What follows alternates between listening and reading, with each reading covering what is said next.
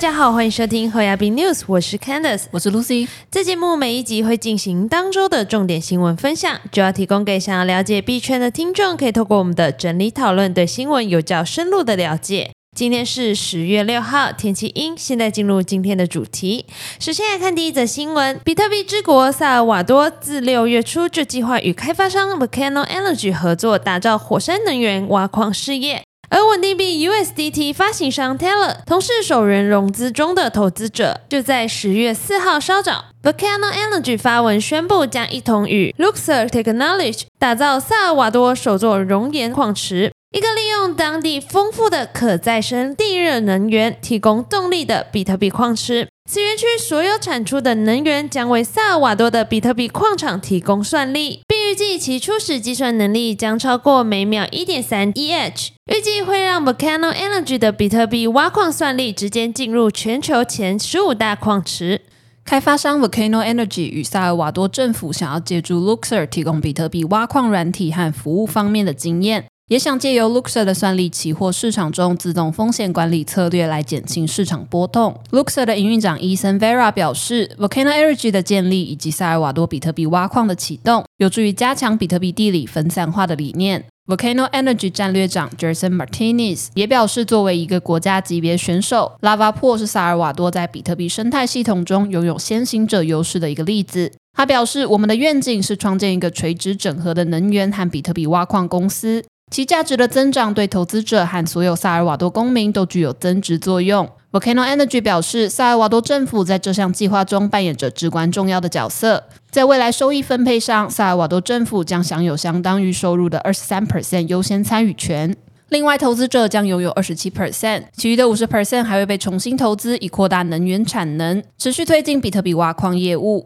接下来我们看到，根据了 Block 报道，全球最大基金公司之一瑞银资产管理在以太坊区块链上启动了首个代币化货币市场基金的现场试点。瑞银资产管理十月二号表示，该公司利用其内部代币化服务 UBS Tokenize 启动了该基金的试点，其以以太坊链上的智能合约形式呈现，让瑞银能够在链上测试各种基金活动，包括申购和赎回。瑞银资产管理新加坡和东南亚负责人 Thomas Kagi 在一份声明中表示，基于瑞银在债券和结构性金融商品代币化方面的专业知识，这是了解基金代币化的一个重要里程碑。透过这项探索倡议，我们将与传统金融机构和金融科技提供商合作，帮助了解如何为客户改善市场流动性和市场准入。瑞银一直处于测试和利用区块链技术的前沿。二零二二年十一月，瑞银推出了全球首档数位债券，在基于区块链的交易所和传统交易所公开交易和结算。二零二二年十二月，瑞银发行了五千万美元的代币化固定利率票据。二零二三年六月，该公司与中国银行国际合作，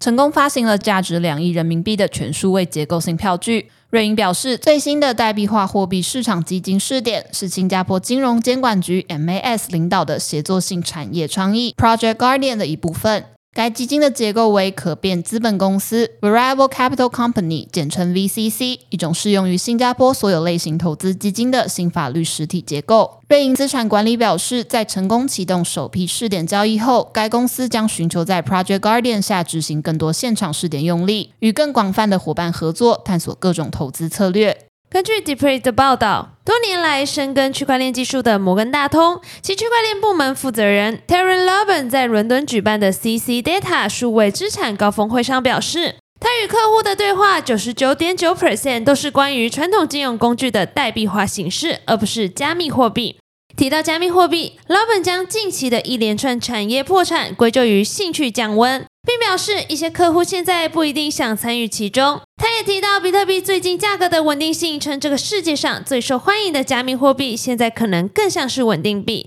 并认为比特币巨额回报的日子可能已经过去一段时间了。老本提到，由于当前的监管环境，想要使用公共区块链的美国银行面临着各种官僚障碍和繁文缛节。为了规避这一点，摩根大通建立了 Onyx，一个基于以太坊的私有区块链。虽然这意味着摩根大通团队可以为公共区块链编写智能合约，但老本仍然认为加密货币缺乏互通性。作为一家投资银行，摩根大通会为其机构客户提供信贷额度。对于某些客户来说，这个过程可能成本太高，因为虽然摩根大通的信贷额度是免费使用的，但借款人仍然必须持有足够的资产，以向监管机构证明他们能够在压力时期或是银行撤回其信贷额度时履行义务。老本表示，透过 Onyx，摩根大通的客户能够签订回购协议 （Repo），以代币化国库券的形式提供抵押品以进行借贷。客户可以非常具体的说明他们实际需要额度的时间长短，比方说在三个小时内借到十亿美元，或者在五个小时内借到五亿美元。接下来我们看到 Meta Connect 二零二三大会在之前结束了。除了带来许多重磅商品，像是与雷朋合作的智能眼镜、VR 头戴装置 Quest 3之外，也宣布将结合 AI 技术推出聊天机器人 Meta AI，并在之后会整合运用到 Facebook Messenger、Instagram、WhatsApp 等聊天系统，以及智能眼镜和 VR 装置中，提供用户更加的使用体验。结合 AI 的聊天机器人并非新鲜事，就像你我都熟知的 ChatGPT 聊天机器人一样。因此，Meta 为了让 Meta AI 能够做出差异性，还结合许多功能在其中，譬如结合图片生成模型 e m 用户只要输入特定文字，即可立即产生图片。另外一个有趣的亮点就是 Meta 招来多位名人授权扮演 Meta AI 人物，也就是将这些名人的独特个性注入其中，像是饶舌歌手 Snoop Dogg、名模 Kendall Jenner、篮球巨星 Dwayne Wade、网球选手大阪直美，还有之前大傻逼的网红 YouTuber Mr Beast 等人都有参与。Meta 也表示，未来还会将新增更多名人一起加入 Meta AI 人物。目前 Meta AI 还在测试阶段，未来也会运用到 Instagram、Messenger、WhatsApp 等聊天系统。接下来也会在美国地区优先展开测试。接下来我们看到孙正义在十月四号主持年度软银世界大会时表示。我们应该要善用 AI，不然将被淘汰。今年六十六岁的孙正义向来热衷于新科技，早在今年六月软银年度股东大会上就曾宣称，他正全心投入 AI 研究，寻找未来软银在 AI 领域的发展机会。他在大会上透露，最近每天都跟 OpenAI 开发的最新版 AI 模型 GPT 四对话，试图发掘可行的 AI 发明构想。他也表示，有时跟 GPT 四辩论累了，就利用 GPT 四创造不同角色。让这些角色代替他辩论不同的 AI 发明构想，而他则是扮演裁判的角色，从旁分析比较。孙正义预期，二零三零年前，人工通用智慧 AGI 将比全人类智慧强大十倍。